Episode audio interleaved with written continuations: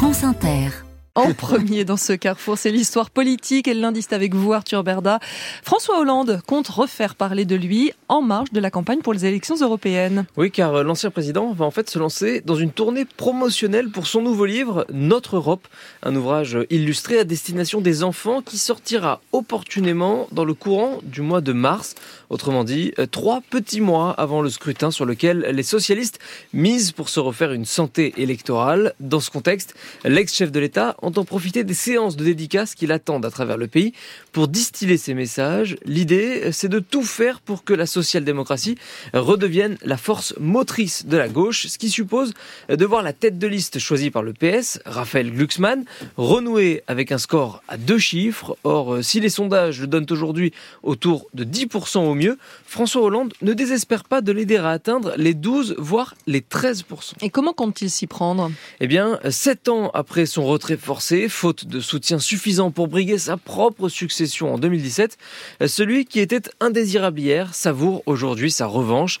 Il profite de sa popularité retrouvée, lui que le dernier baromètre IFOP pour Paris Match a consacré troisième personnalité politique préférée des Français, premier du classement pour la gauche.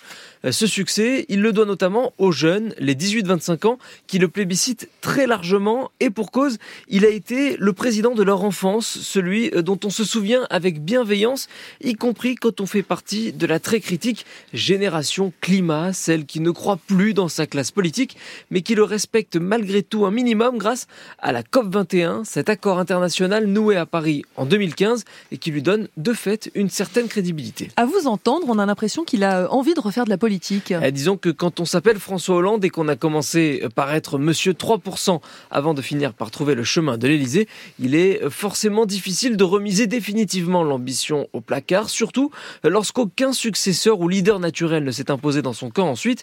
Mais quand même, s'il joue sur l'ambiguïté pour ne se fermer aucune porte, l'ancien président est assez sévère en privé sur la tentation du retour. Il cite l'exemple de Nicolas Sarkozy qui a échoué en 2016 pour expliquer pourquoi Emmanuel Macron aurait tort, selon lui, de chercher à rempiler en 2032 un argumentaire ciselé et étayé, tellement d'ailleurs que c'est à se demander s'il ne cherche en fait pas à se convaincre lui-même qu'on ne peut pas être après avoir été. Arthur Berda du Figaro.